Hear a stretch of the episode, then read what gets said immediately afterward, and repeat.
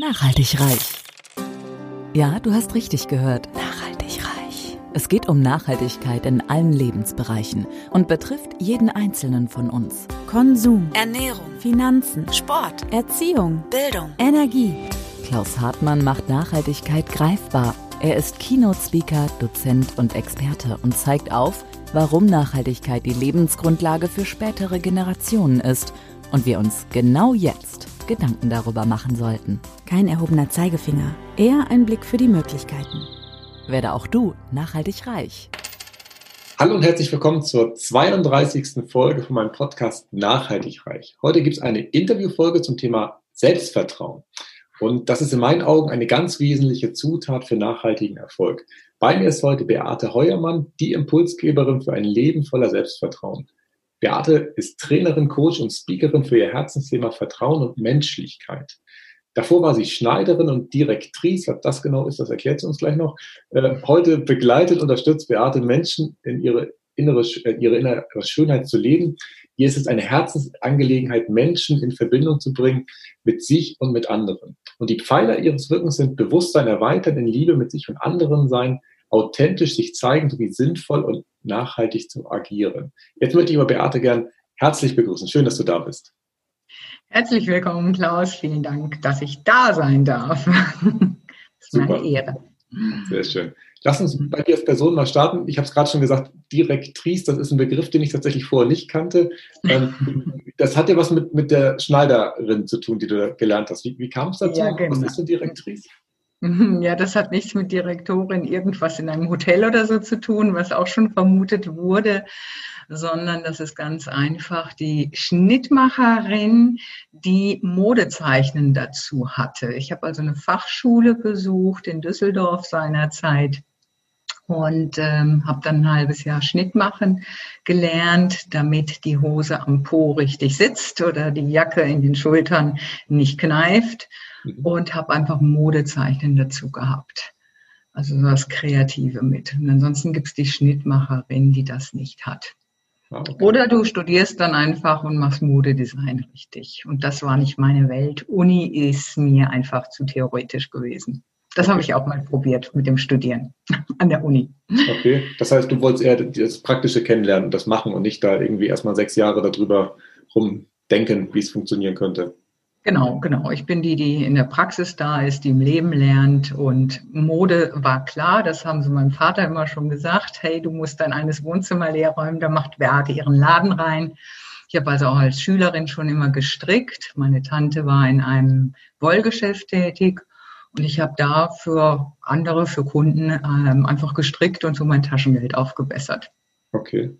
Also sinnvoll in der Schule gesessen sozusagen. genau. Okay. Und dann habe ich auch eine Nähmaschine gehabt, die ich immer noch habe. Die ist echt nachhaltig, die hält. Ähm, einfache Haushaltsmaschine und habe mhm. schon mal genäht und habe dann wirklich Ausbildung äh, Schneiderin gemacht, drei Jahre in der Industrie, auch ein Jahr dort gearbeitet und dann mich für die Fachschule in Düsseldorf entschieden bin dann umgezogen nach Ludwigshafen, da unten die Ecke, mhm. die Pfalz mit den Weinfesten kennengelernt und da als Schnittmacherin auch gearbeitet.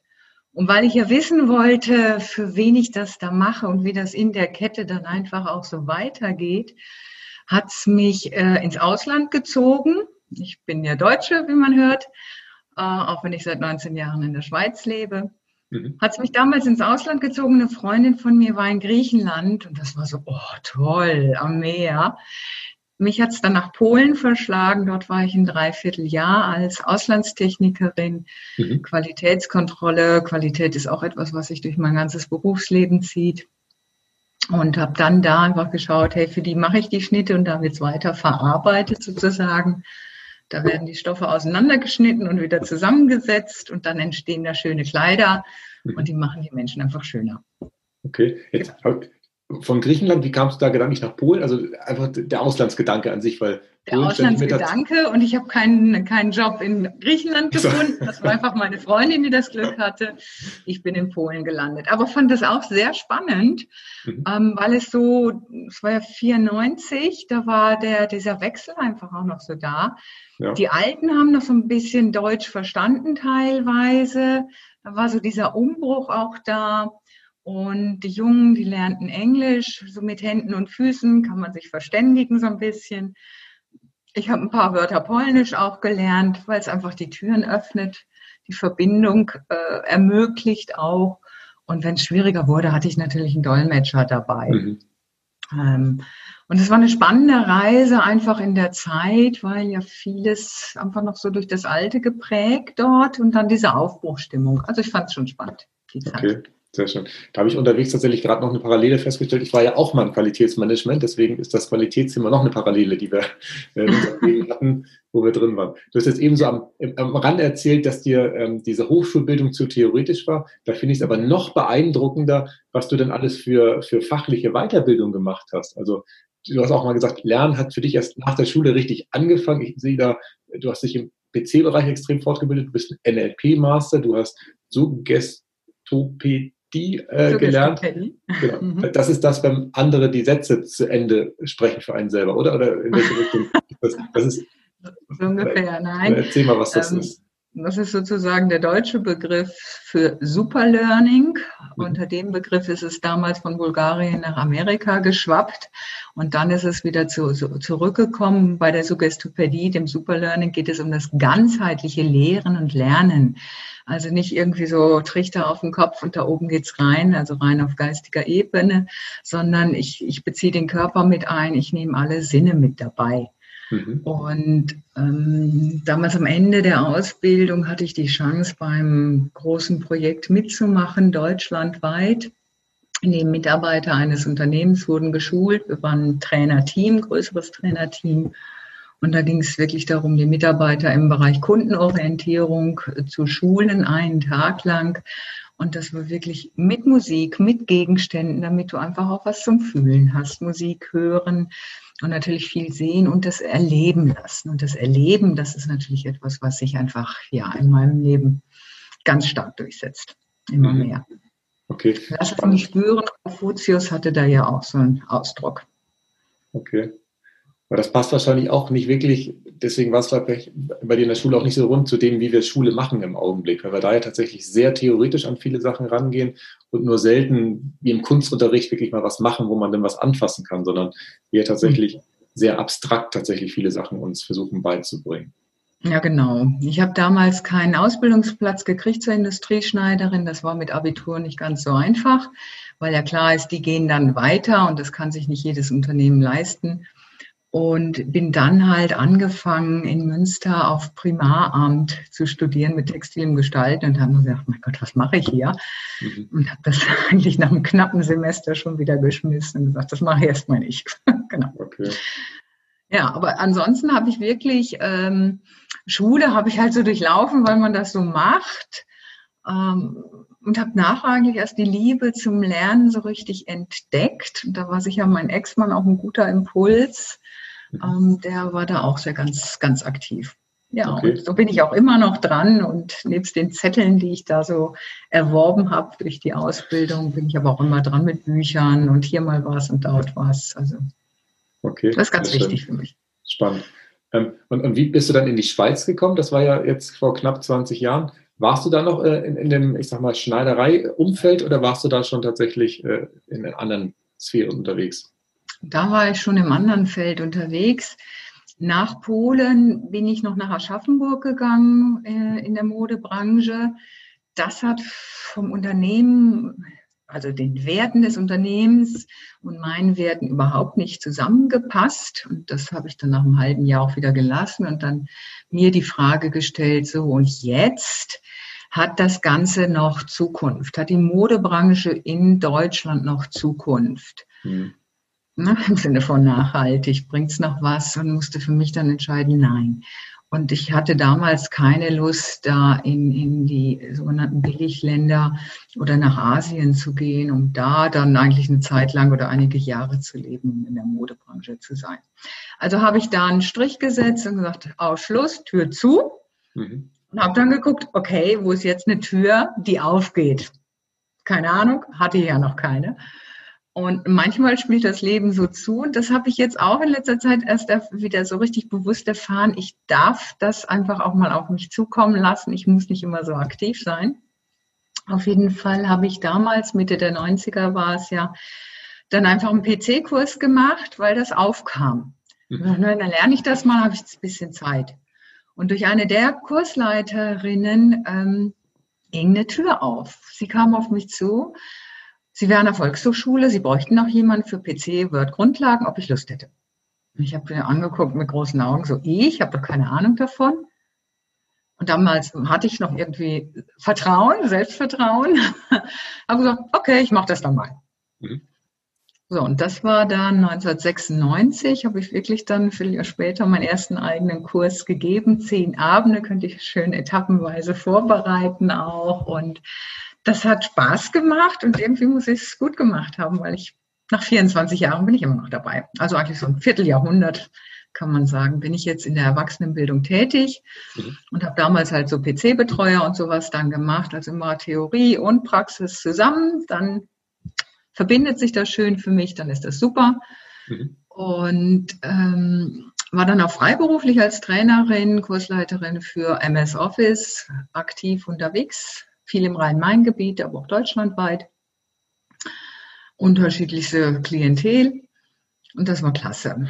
Hab damals dann auch meinen Mann kennengelernt, geheiratet und dann hatten wir so den Impuls, ey, wir müssen mal ins Ausland.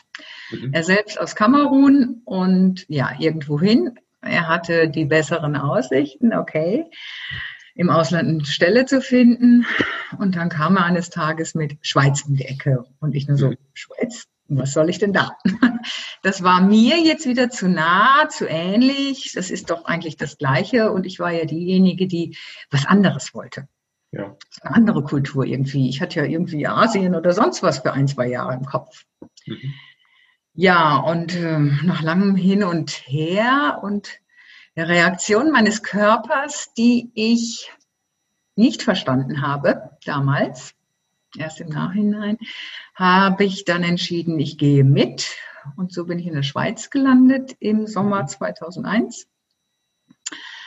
Ähm, bin dann auch aus der aus dem Computerbereich mehr raus, weil ich gesagt habe, ich möchte irgendwas mit Menschen direkt machen, nicht nur Computer.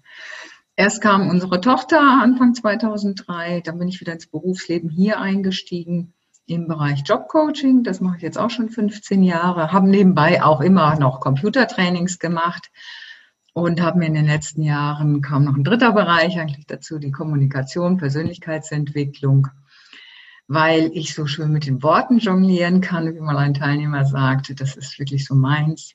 Mhm.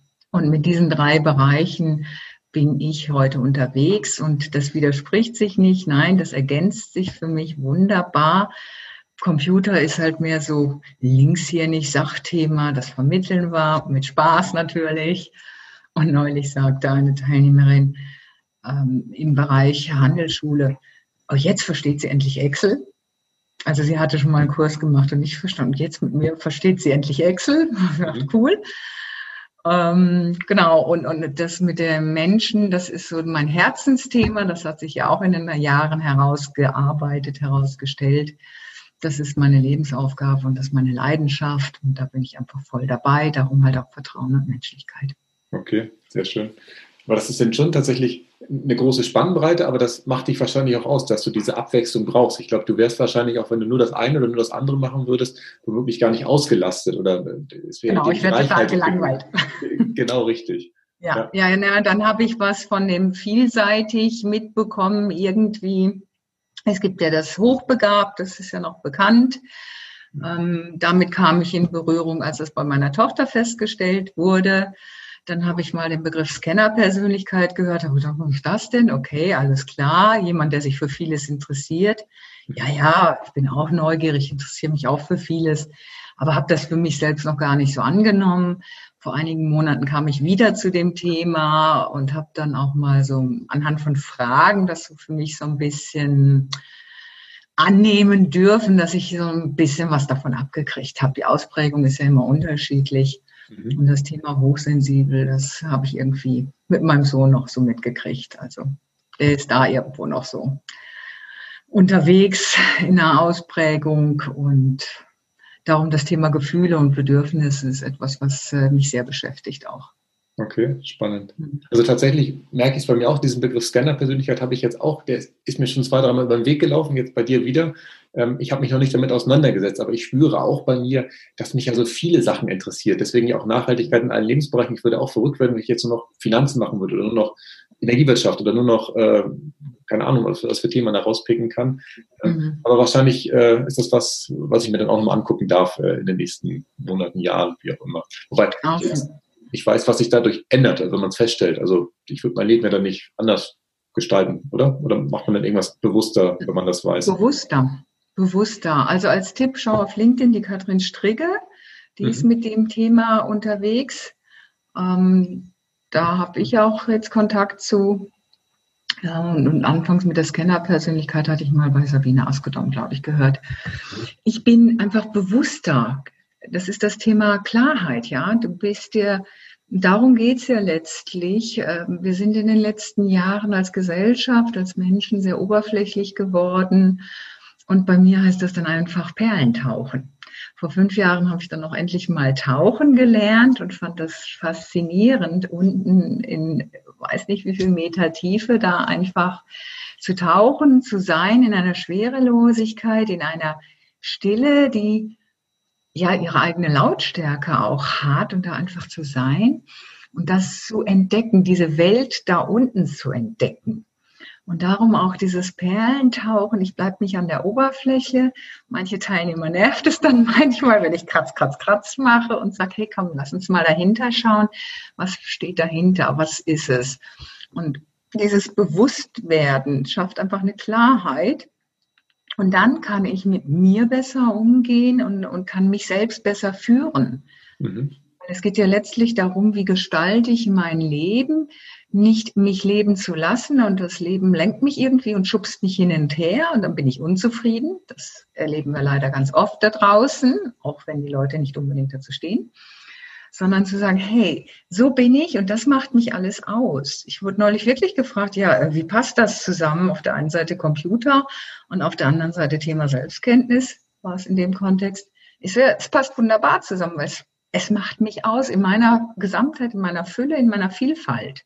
Mhm. Und da stehe ich heute einfach viel besser zu und weiß so, ja, das bin ich. Und damit gehe ich einfach bewusster raus und das Selbstvertrauen ist dann einfach in mir da. Das hat sich ja bei mir auch mal ähm, verkrochen in die Ecke irgendwie. Mhm. Äh, es gab eine Phase, da ging es mir gar nicht gut. Und da hat mich eigentlich auch das Leben so ein bisschen rumgeschubst, kann ich mal sagen. Und jetzt habe ich mich eigentlich ja, wiedergefunden oder mich überhaupt mal wirklich bewusst gefunden, erkannt, erkannt, anerkannt.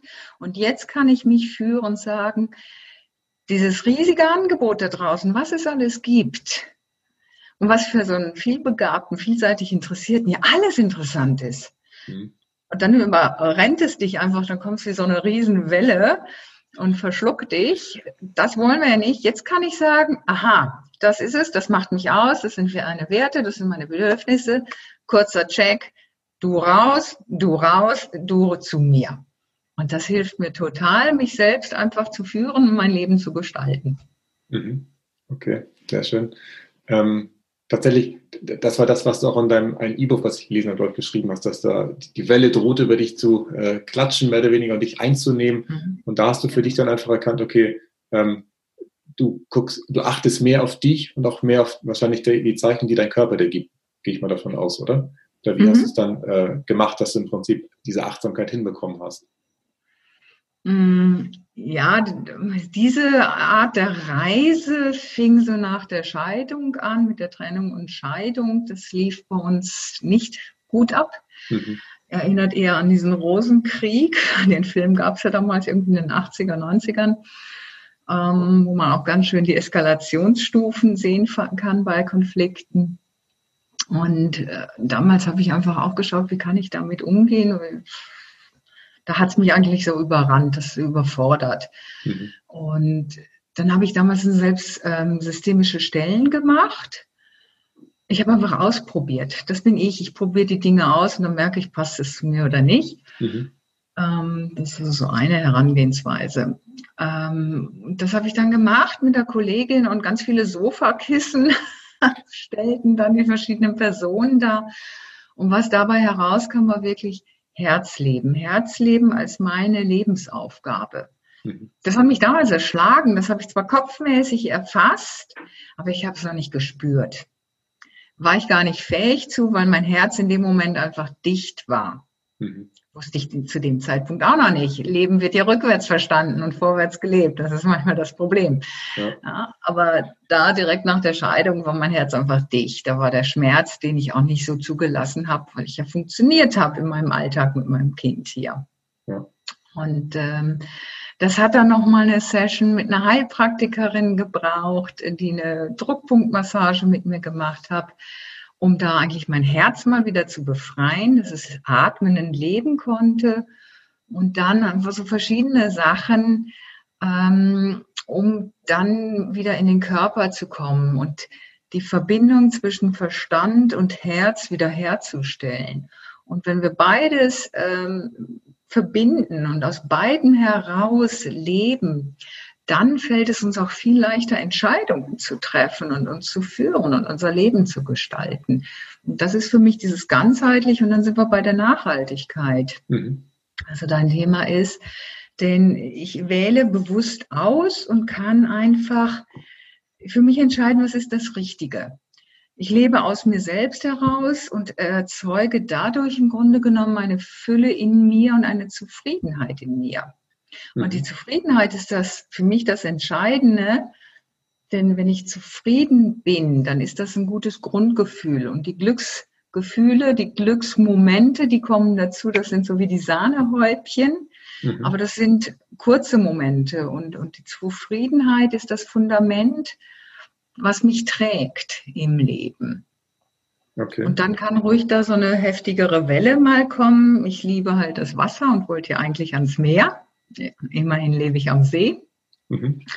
Ähm, und darum auch bei meinem Buch äh, Be Yourself das Bild mit dem, mit dem Meer und den Wellen. Okay, und dann schön. kann ich einfach durch die Wellen ähm, navigieren. Mhm. Die Welle haut mich nicht um. Ich finde es spannend. Du hast jetzt tatsächlich jetzt die Frage beantwortet, die ich eigentlich jetzt gerade stellen wollte. Also das, mhm. das ist jetzt zum zweiten Mal schon passiert, dass du das äh, genau in dem Augenblick erzählt hast. Toll.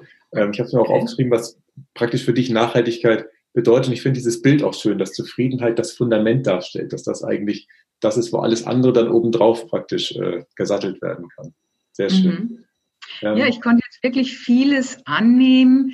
Ähm, es war einfach auch so, dass ich viel Familiengeschichte noch aufgelöst habe. Das kam bei diesen systemischen Stellen halt auch raus damals.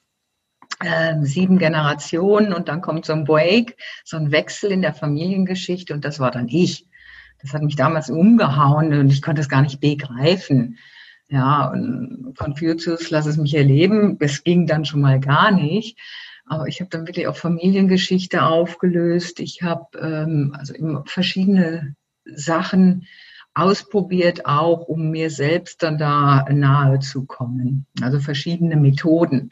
Darum bin ich auch niemand, der nur eine Methode anwendet, sondern hey, ich habe verschiedenes in meinem Werkzeugkoffer drin und ich brauche einen Hammer, wenn ich einen Nagel in die Wand hauen will. Und wenn ich ihn wieder rausziehen will, brauche ich eine Zange, ja. Oder wenn ich ein Loch reinhaben will, brauche ich eine Bohrmaschine. Also verschiedene mhm. Werkzeuge, verschiedene Methoden, immer angepasst auf die Situation und auf die Person vor allen Dingen. Ähm, und damit dann einfach zu arbeiten. Und so habe ich einfach vieles aufgelöst mit dem, ähm, mit den Jahren und kann jetzt wirklich so auch diese ganz schmerzhaften Momente in meinem Leben annehmen und sagen, all das, was ich erlebt habe, so schmerzhaft es in den Momenten war, hat mich aber zu dem Menschen gemacht, der ich heute bin. Und ich kann ähm, gut in den Spiegel schauen und ich glaube, ich kann mich der Welt zumuten. Ähm, ich glaube nicht, dass ich eine Zumutung bin, aber mhm. ich mute mich einfach mal zu mit dem, was mich ausmacht. Und ja, ich weiß natürlich auch, ähm, mit meiner Klarheit oder mit meinem Nachfragen, um das klarer zu kriegen, um es bewusster zu kriegen, ähm, verschrecke ich auch schon mal den einen oder anderen. Man muss aber dann sagen, ja, hm, dann ist es vielleicht aber auch sein Thema, weil er selbst mhm. dann einfach nicht hinschauen möchte. Ja. Das haben wir halt einfach. Ja, das stimmt. Also ich äh, habe den Spruch von Maxi Mankiewicz jetzt im Kopf, dass ja tatsächlich viele Menschen noch gar nicht aufgewacht sind. Und sie ja tatsächlich einfach so vor sich hin dösen, das Leben leben und dann irgendwann wahrscheinlich das Leben aufhören zu leben und ja unterwegs gar nicht äh, mal aufgetaucht sind, um bei dem Bild des Wassers zu bleiben. Und mhm. tatsächlich, wenn du sie dann ansprichst und sie womöglich auch ähm, auf eine Art und Weise nervst oder den, den Punkt drückt, der wehtut bei ihnen, das äh, hilft ihnen ja eigentlich in dem Augenblick vielleicht kurz mal innezuhalten und zu überlegen, ähm, warum tut das denn jetzt weh? Warum äh, ist das denn jetzt so unangenehm? Und das ist ja eigentlich eine Chance für sie, dass sie dann womöglich damit äh, sich selbst beschäftigen und dann auch vielleicht dahinter kommen. Ja, klar. Ich mit meinem Verhalten bin ja in dem Moment einfach nur der Trigger. Und die Fragestellung ist einfach, äh, wollen die Leute das gerade aushalten? Wollen sie hinschauen? Wollen sie für sich selbst aus ihrer Komfortzone rauskommen und einen Schritt weitergehen? Und eigentlich in dem Moment über eine Grenze gehen oder die Grenze ihrer Komfortzone verschieben und dadurch ihre Komfortzone vielleicht auch größer machen. So, aber Entwicklung, Veränderung findet außerhalb der Komfortzone statt. Und der Feind, der ist nicht außerhalb der Komfortzone, sondern innerhalb der Komfortzone. Mhm. Weil da bewege ich mich nicht. Da bin ich der Couch Potato, der sitzt, der, der lebt für mich dann auch nicht im Sinne, der ist nicht lebendig. Mhm. Das ist dann der Körper, der da lebt und funktioniert irgendwie, aber das Leben heißt für mich lebendig sein, innerlich lebendig sein, auch zu spüren. Ja, es ist, Gefühle sind dermaßen wichtig, sind Hinweise für uns. Und diese, diese Gruppierung in gute und schlechte Gefühle, die es so gibt, die ähm, mag ich auch einfach mal hinterfragen. Ja, das sind ja alles nur Bewertungen von uns Menschen, die wir machen aufgrund unseres Wertesystems.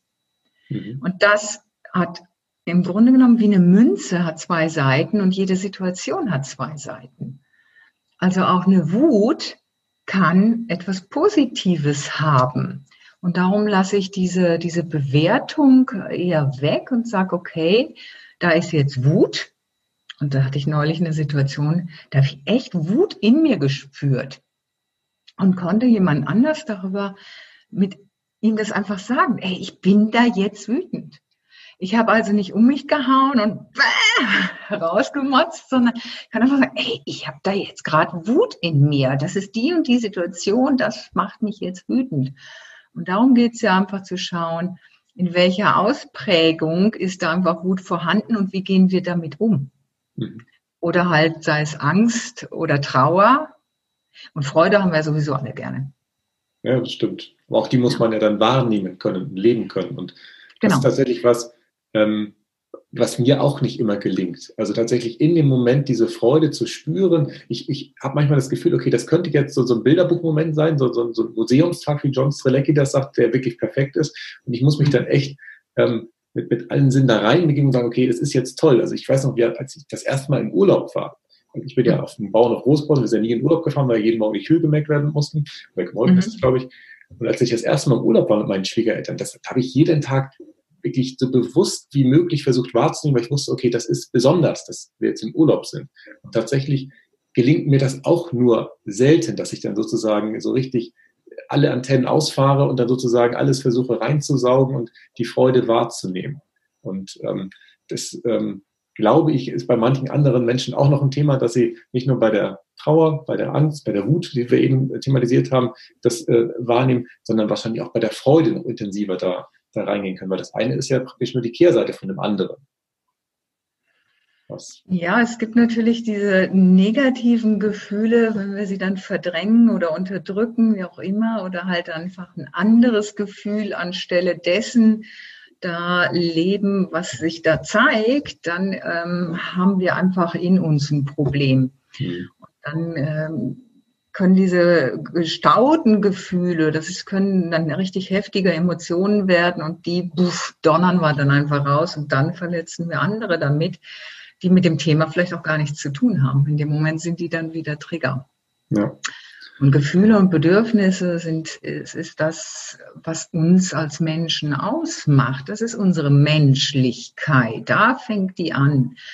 Und die fängt einfach bei mir selbst an, mich mit meinen Gefühlen wahrzunehmen, mich mit meinen Bedürfnissen wahrzunehmen.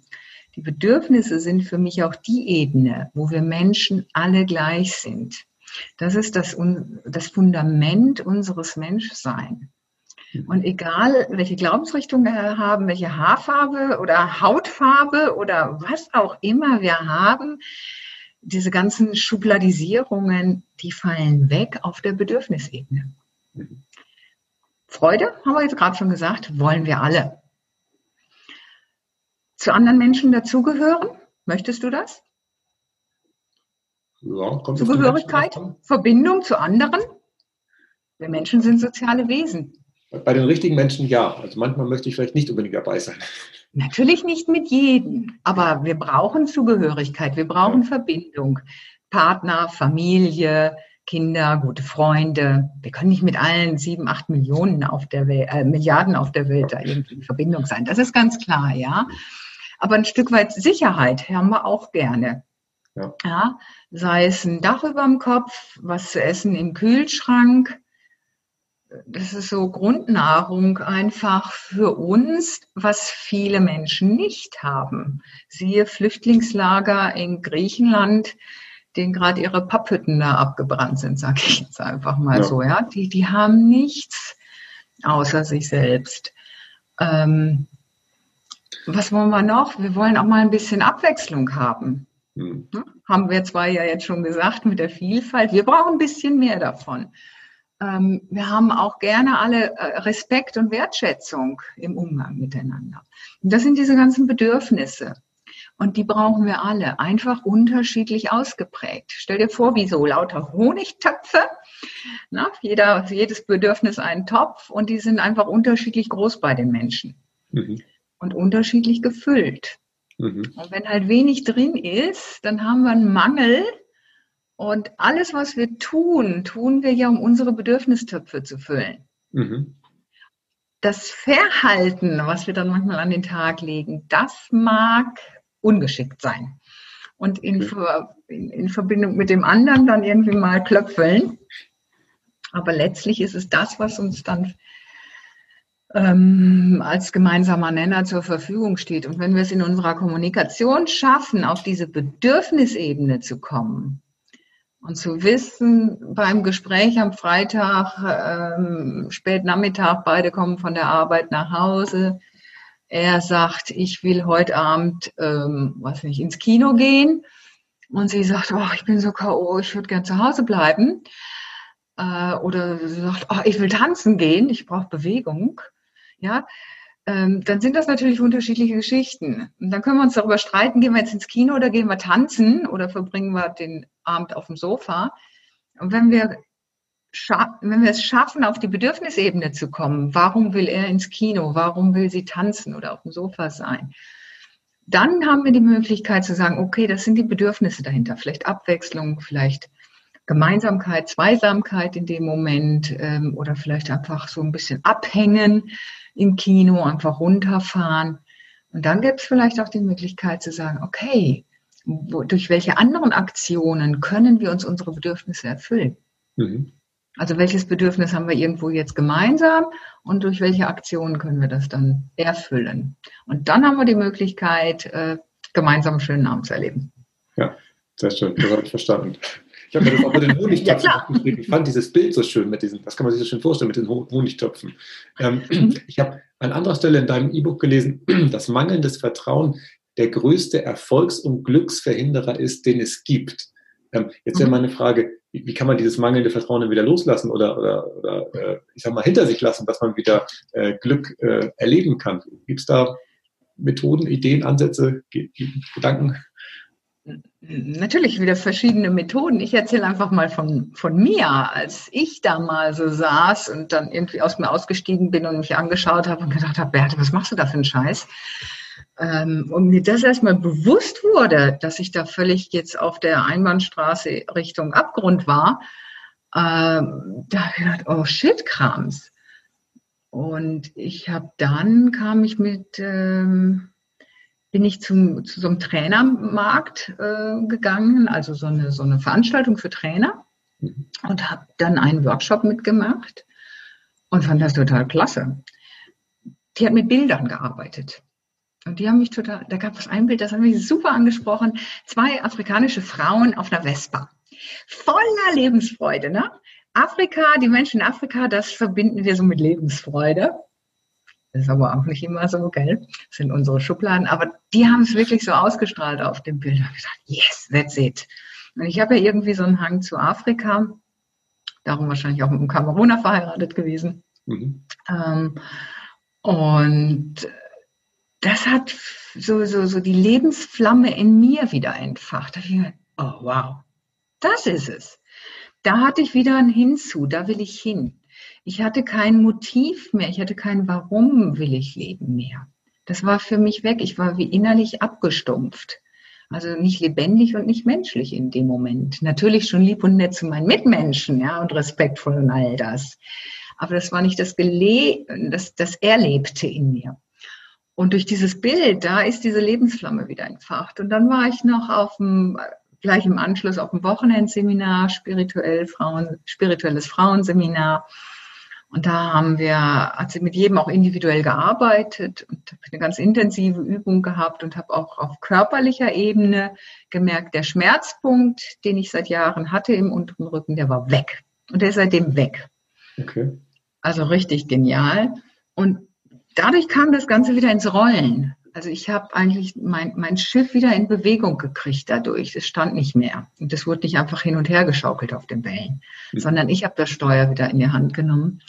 Und auf dem weiteren Weg haben einfach verschiedene Menschen, verschiedene Methoden. Ich habe einen Coach gehabt. Ich habe hm, einfach so, es kam auch auf mich zu und ich habe es angenommen und habe damit gearbeitet und bin dann wieder ein Stück weiter gegangen und dann kam mal wieder was anderes.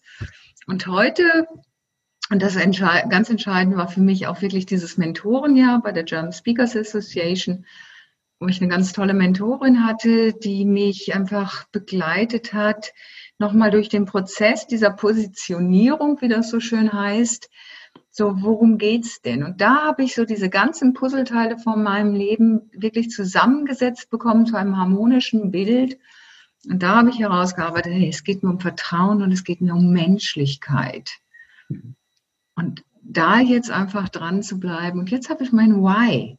Jetzt habe ich mein, warum bin ich hier?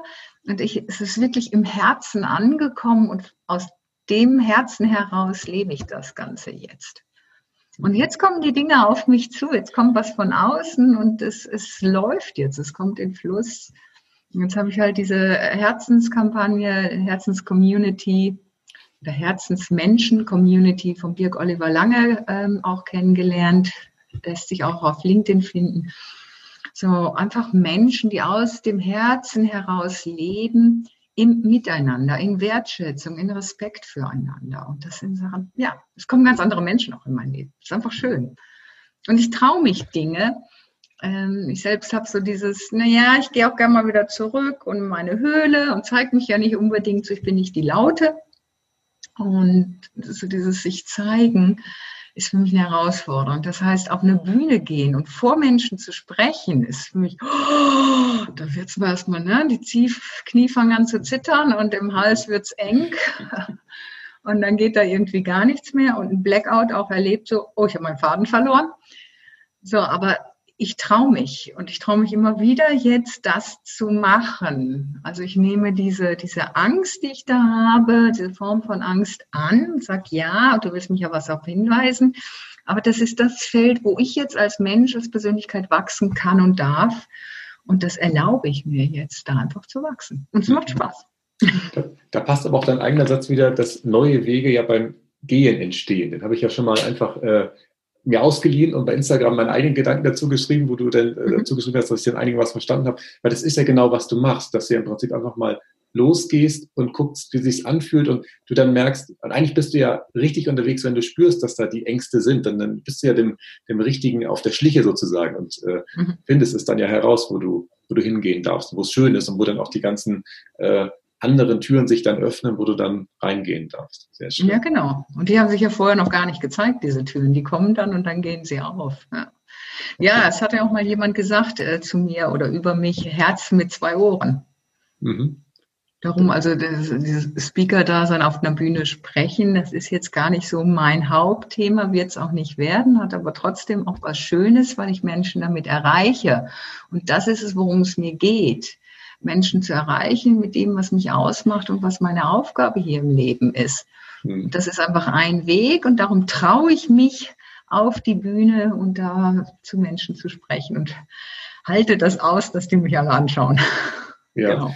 aber tatsächlich ist es ja auch häufig so, das erlebe ich zumindest, ähm, nach der, dem Vortrag, nach der Rede wird man ja wiederum angesprochen, sodass du dann ja auch die Ohren wieder verwenden kannst und darfst. Und in der Regel, zumindest war es bei mir meistens so, der Vortrag dauert ja nur irgendwie 30 Minuten oder 60 Minuten, wenn es länger ist. Die Diskussion danach, die sind ja meistens viel länger. Und da darfst du deine Ohren ja. dann wahrscheinlich wieder intensiv zum Einsatz bringen. Sehr schön. Ja, definitiv, auf jeden Fall. Ja, und das dann auch zu erkennen, diese, diese Verkettung, was kommt danach, ne, was ist Ursache, Wirkung sozusagen ja auch, was kommt, was kann sich entwickeln, das dann auch zu erkennen und nicht dieses kleine, oh, ich stehe jetzt auf der Bühne, sondern hey, danach kann sich was entwickeln, das kann schön sein. Und wenn ich das im Blick habe, das, hm, dann, äh, dann ist es ja auch wieder nachhaltiger und dann äh, macht es Spaß. Ja. Dann traue ich mich. Ja. Ich habe bei dir gelesen, dass Selbstvertrauen für dich drei Elemente hat. Das ist einmal Selbstbewusstsein, dann Glaubwürdigkeit und Selbstempathie. Magst du die mhm. drei Begriffe mal ein bisschen um, umreißen, damit wir da noch ein Gefühl für haben, in, in, in welche Richtung wir da denken dürfen? Mhm. Selbstbewusstsein, sich seiner Selbstbewusstsein, sich erkennen, das, was ich ja auch über die Jahre einfach immer gemacht habe. Wer bin ich? Was kann ich? Was will ich? Was macht mich aus? Ähm, was sind so meine Kompetenzen, meine Stärken, äh, meine Erfolge, nicht im Sinne Karriereleiter hoch, sondern was habe ich erreicht, was habe ich bewirkt durch mein Sein und durch mein Handeln. Und dieses Erkennen, dem folgt dann das Anerkennen halt auch. Auch so bei mir jetzt diese Lebensaufgabe, das Why, warum bin ich hier, das habe ich irgendwann mal ja mit dem Kopf erkannt okay, Herzleben. Mhm. Das hatte ich aber damals ja noch gar nicht anerkannt. Das hat noch ein, einfach ein Stück Weg gebraucht. Und jetzt, wo ich es anerkannt habe, kann ich das dann auch einfach leben. Und ähm, auch in Situationen, wo es dann einfach schwieriger wird, so, oh Gott, ne, hm, will ich das jetzt wirklich und mache ich das und traue mich nicht. So diese zweifelnde Stimme haben wir ja alle mal bei uns, mit uns. Und die ist ja auch gut und die auch anzunehmen. Und da aber auch zu sagen, ey, ich schaffe ich schaff das, ich probiere das jetzt einfach mal aus. Ich, ähm, ich glaube an mich, ich glaube an das, was ich von mir schon kenne, ich glaube an das, was ich schon geschafft habe. Also das sich auch bewusst zu machen wieder, ne? Und ich glaube an mich und ich probiere das aus und ich mache das jetzt mal. Also probieren ist eigentlich auch das falsche Wort, sondern einfach sagen, ich mache das jetzt mal. Mhm. Und mache eine Erfahrung und mit der Erfahrung kann ich dann wieder neu steuern. Und das ist diese Glaubwürdigkeit, an mich selbst erstmal glauben. Und dann ist es natürlich auch hilfreich, an andere zu glauben oder dass andere an mich glauben, also Wechselbeziehung. Ähm, andere, die uns sagen, hey komm, du schaffst das. Ja, mein Sohn ist auch so ein zögerlicher und der braucht die Ermutigung einfach. Dann, hey komm, du packst das. Und ich erinnere ihn an Situationen, wo er etwas geschafft hat, um ihn wieder in diese Kraft zu bringen, in dieses Gefühl von damals zu bringen, wo er dann stolz war, dass er das geschafft hatte und damit das wieder zu aktivieren und in die neue Situation zu gehen. In dem Sinne die Glaubwürdigkeit und die Selbstliebe, hey, erstmal gut mit mir selbst sein. Wie will ich liebevoll mit anderen umgehen, wenn ich keine Liebe für mich selbst habe? Wie will ich Vertrauen zu anderen aufbauen, wenn ich mir selbst nicht vertraue? Selbstvertrauen ist die Vorstufe für mich zum Vertrauen zwischenmenschlich. Mhm. Ja. Genau. Und so gibt es dann natürlich verschiedenste Übungen, dann je nachdem, was man machen kann, individuell auf einen, was zu einem passt. mhm. diesen Weg einfach mal anfangen, ja, einfach mal losgehen. Okay. Ähm, bei, bei, bei der Vielfältigkeit deiner Themen, kommen dann auch unterschiedliche Menschen zu dir oder sind das teilweise auch, äh, ich sag mal, die gleichen Menschen, die vielleicht erst im PC-Bereich bei dir äh, gearbeitet haben und die dann vielleicht äh, ein halbes Jahr später äh, sich dann, ich sag mal, im, im Bereich Persönlichkeitsentwicklung nochmal mit dir ganz anders unterhalten? Oder sind das tatsächlich unterschiedliche Menschengruppen, dass du da im, im ich sag mal, eher einen Bereich den Typ Menschen hast und in einem anderen Bereich ganz andere Menschen bei dir hast? Mm, es sind schon eher unterschiedliche Menschen. Ich selbst kann das ja auch so wunderbar zusammenbringen, weil das mich ja alles ausmacht und für mich eins ist. Ähm, mit dem Thema Selbstvertrauen bespreche ich natürlich eher jetzt mal die Frauen an. Mhm. So ich selbst, Frau, alleinerziehende Mutter, zwei Kinder. Mm, so, da, da, das ist da für mich die Zielgruppe. Thema Vertrauen, Menschlichkeit, da gerne im Unternehmen auch, was ja einfach über die Kommunikation läuft, ja. Mhm. Wie rede ich mit mir selbst und wie rede ich mit anderen?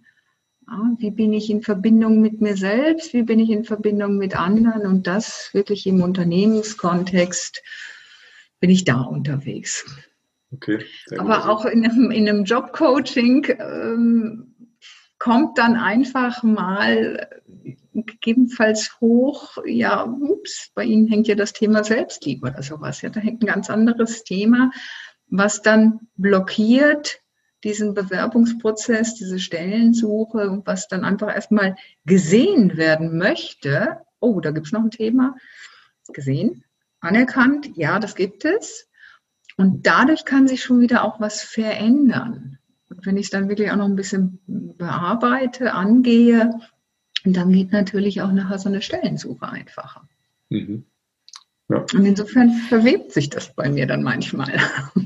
Ja, das kann ich äh, gut nachvollziehen. Was ist ja auch gerade deine Stärke, dass du ja im Prinzip dann da so flexibel bist und die anderen Sachen, äh, also die anderen Ansätze mit einbringen kannst. Ein anderer würde womöglich einfach sagen, nee, das muss jetzt so passieren und wir ziehen das Schema durch. Das macht dich ja dann auch tatsächlich da vielseitiger. Ja, ähm, genau. Da arbeite ich auch einfach dann intuitiv. Ja. Also ich habe schon in so einem Kurs, in einem Training oder so Workshop oder was auch immer meinen roten Faden, ganz klar, ja. Aber ich bin auch immer in dem Moment und spüre dann, was braucht es jetzt. Mhm. Sehr schön. Ich habe beim Thema Kommunikation, was ja auch eines deiner großen Themen ist, nochmal aufgeschrieben, ob's, ähm, oder wie es gelingt, nachhaltig zu kommunizieren, dass man halt es hinbekommt, dass ähm, das ist ja bei Kommunikation immer das Thema. Ich weiß ja in meinem Kopf, was ich sagen möchte, oder im, im Idealfall weiß ich das, was ich sagen möchte. Mhm. Ähm, wie schaffe ich es, dass der andere das möglichst äh, gut nachvollziehen kann? Gibt es da, ich sag mal, Ideen, wie man das besser machen kann oder was man vielleicht sein lassen sollte, wenn man halt wirklich sicherstellen möchte, dass der andere einen ähm, nicht nur vielleicht in dem Augenblick, sondern auch am nächsten Tag noch versteht? Was du lassen sollst, äh, allgemein reden, Mann. Okay. Okay. Ja, über andere reden. Der einzige Mensch, über den du sprechen kannst, bist du selbst. Mhm. Also sprich in der Ich-Form. Das hat nichts mit Egoismus zu tun, Ich-Bezogenheit, sondern das ist der einzige Mensch, über den ich reden kann. Mhm. Und dann dieses wirklich, zeig dich. Zeigen braucht einfach eine Bewusstheit und eine Klarheit. Ich muss mir, ich darf mir meiner eigenen Gedanken erstmal bewusst werden, hey, was denke ich denn da? Äh, denn unsere Gedanken, die sind ja enorm, die sind ja vielfältig, das ist ein unbegrenzter Raum. Unsere Sprache ist begrenzt. Und da unterscheiden wir noch den aktiven und den passiven Wortschatz. Und, und, und, wenn ich halt immer dann so eigentlich so das Gleiche an Wortschatz nutze und der dann noch eher kleiner ist, dann bin ich ja auch eingeschränkter in meiner Ausdrucksform. Mhm. Wenn ich aber weiß, worum es mir geht, dann kann ich das auch kommunizieren. Und in diesem mich zeigen, was mich ausmacht und was mich dabei bewegt, ähm, ist die Chance, dass der andere das auch hört und versteht, viel höher. Mhm. Ja? Ja. Ganz äh, einfach mal so aus meinem Leben mal wieder heraus. Ähm, beim Geld hört ja so gern die Freundschaft auf, gibt es ja diesen Spruch. Ne? Mhm. Es gibt viele Sprüche. Thema, darüber spricht man nicht und überhaupt. Und beim Erben wird es dann schwierig. Und dann gab es da dieses Testament, was einfach unklar formuliert war. Hm. Ich habe dann wirklich damals mit dem Amtsrichter telefoniert und es hat gebraucht, bis er dann irgendwann mal verstanden hatte, aha, okay, gut, alles klar, jetzt verstanden. Und dann wurde das klar formuliert. Und dann ist alles gut und ähm, der involvierten Person konnte ich einfach sagen, du, es geht mir nicht darum, dich irgendwie schlecht zu machen, sonstiges, sondern es geht mir darum. Es geht mir einfach um Klarheit, dass es so sauber formuliert ist, dass es nachher keine Fragestellungen mehr gibt. Und ja. das konnte die Person gut annehmen. Sehr gut. In so einem ähm, schwierigen Thema. Ja, ja gut. Testament ist eh immer schwierig. Also ich habe jetzt auch gerade wieder eine Geschichte im Kopf. Die, mein Großvater hat da auch ein Testament geschrieben, wo halt in unseren Augen das eindeutig formuliert hatte, dass meine äh, Schwester diesen landwirtschaftlichen Hof erben soll. Das führt aber zu einem achtjährigen Gerichtsprozess am Ende, weil das andere Familienteilnehmer tatsächlich anders interpretiert haben.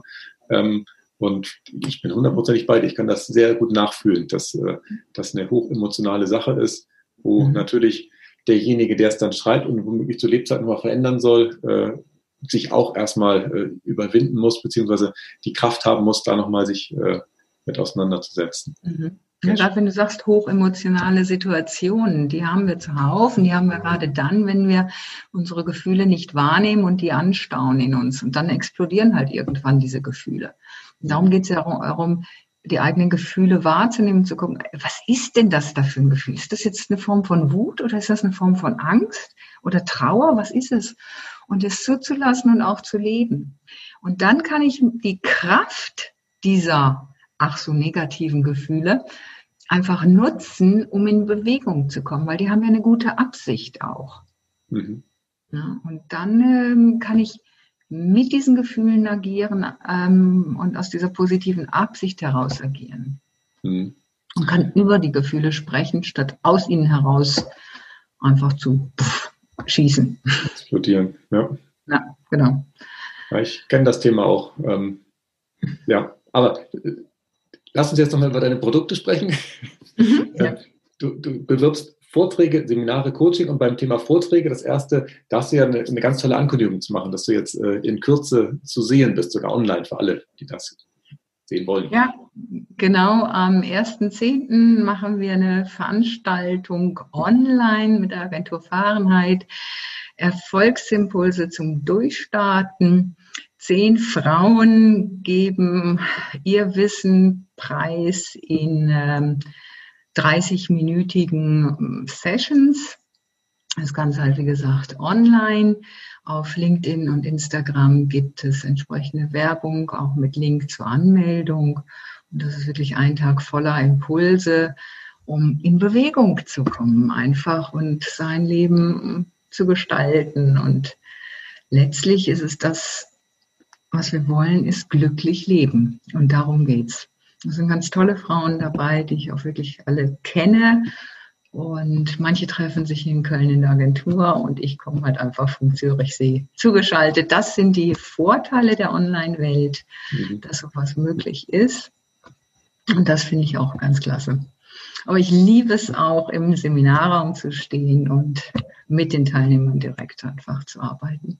Ja, da du ja tatsächlich auch so einen ganz bunten Strauß von Seminaren. Ich finde auch die Titel alle so schön. Erste Hilfekoffer für die Kommunikation ist ein so ein Titel, den du da anbietest.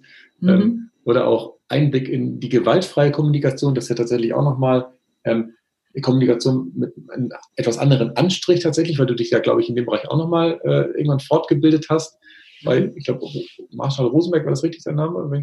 genau, Marshall Rosenberg ist der Begründer der gewaltfreien Kommunikation, auch wertschätzende Kommunikation genannt. Und da habe ich mich auch weitergebildet. Das ist so mein Thema, was einfach auch zu mir passt.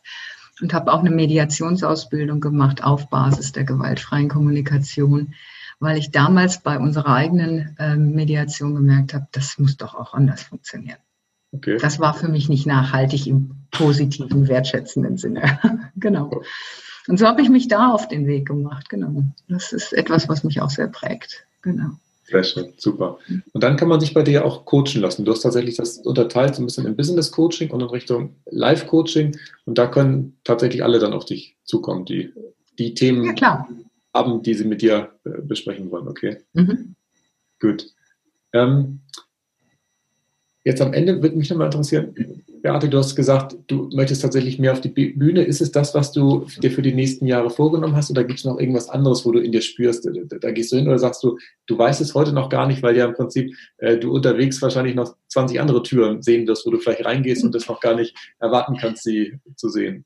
Ja, genau. Ich freue mich noch auf die Türen, die dann nach alle kommen werden. Ähm, ich bin jetzt nicht der Typ, der so unbedingt viel auf die Bühne will. Das ist für mich eine Möglichkeit, einfach Menschen zu erreichen. Ich habe mit den Jahren auch gemerkt, hey, das Schreiben, das liegt mir. Ähm, ich werde also sicher mal noch ein drittes und ein viertes Buch schreiben.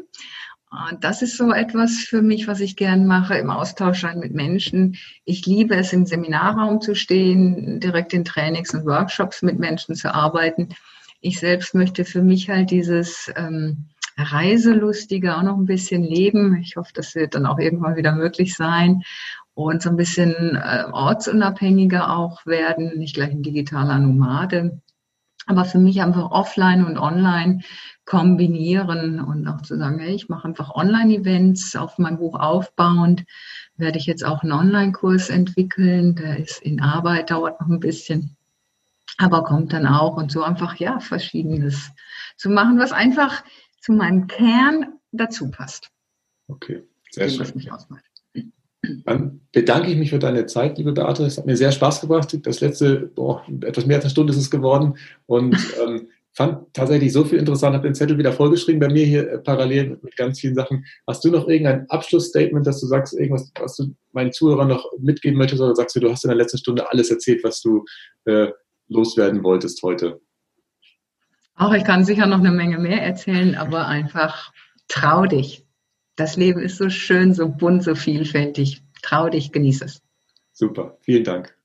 Ich danke dir, lieber Klaus. Nachhaltig reich das Wichtigste nochmal in 60 Sekunden. Ja, als erstes möchte ich mich einmal bei euch entschuldigen, dass ich das falsche Mikrofon verwendet habe. Ihr habt das vielleicht gehört. Ähm, ich hatte zwar das richtige Mikrofon auf, aber aufgenommen hat das Mikrofon im Laptop. Das heißt, die Audioqualität war jetzt nicht so hoch, wie ihr das normalerweise von mir gewohnt seid. Das werde ich äh, zukünftig natürlich äh, noch besser beachten, dass ich auch wirklich mit dem richtigen Mikrofon aufnehme. Und jetzt kommen wir zum Wichtigsten, was ähm, ich mir im Interview aufgeschrieben habe. Das erste ist das Bild vom Perlentauchen, dass wir praktisch nicht nur in der Oberfläche unterwegs sein sollten, sondern auch mal so richtig in die Tiefe gehen dürfen, bei uns selber, bei anderen, denn da findet man die tatsächlichen Schätze. Und schön fand ich auch das Bild ähm, von Beate, was für sie Nachhaltigkeit ist. Für sie ist tatsächlich Zufriedenheit mit sich selber nachhaltig und das ist für sie das Fundament, was ähm, im Prinzip die Grundlage bietet. Und Glücksmomente sind dann sozusagen nur so Sahnehäubchen, die oben drauf kommen. Aber das Fundament, sprich die Zufriedenheit mit mir selber, die ist tatsächlich ganz entscheidend. Und dann fand ich das Bild sehr schön von diesen Honigtöpfen, die im Prinzip unsere Bedürfnisse darstellen. Und diese Honigtöpfe sind halt unterschiedlich gefüllt. Und wir wollen auch, dass praktisch, ähm, kommt immer auf die eigenen Werte drauf an, dass unterschiedliche Honigtöpfe ähm, mehr gefüllt sind und weniger gefüllt sind. Und ähm, das, was wir nach außen zeigen, das ist tatsächlich dann nur unser Verhalten, was manchmal geschickt ist, manchmal vielleicht nicht so geschickt ist, um diese Töpfe, die wir alle haben, zu befüllen, sprich um unsere eigenen Bedürfnisse zu befriedigen. Und dann fand ich tatsächlich äh, noch äh, ein weiteres Thema interessant, und zwar äh, nachhaltige Kommunikation. Wenn ich will, dass jemand anderes mich versteht, dann kann ich nur über mich selber sprechen und auch nur über meine eigenen Gefühle sprechen und ähm, muss mir auch selber meine eigenen Gedanken bewusst werden. Weil wenn ich selber nicht weiß, was ich denke und, und was ich vorhabe, dann kann ich es ja auch gar nicht anderen Menschen erklären und erzählen. Das heißt, ich muss erstmal mit mir selber klar sein, äh, um anderen die Chance geben zu können, mich zu verstehen. Ich hoffe, dass euch die heutige Folge wieder gefallen hat zum Thema Selbstvertrauen und Menschlichkeit, dass ihr da für euch was mitnehmen konntet. Ich bin gespannt auf eure Rückmeldung, die ihr mir gerne unter podcast.klaushartmann.de zusenden könnt. Bis zum nächsten Mal. Tschüss. Nachhaltig reich. Kein erhobener Zeigefinger. Eher ein Blick für die Möglichkeiten. Und mehr Möglichkeiten findest du im www auf klaushartmann.de.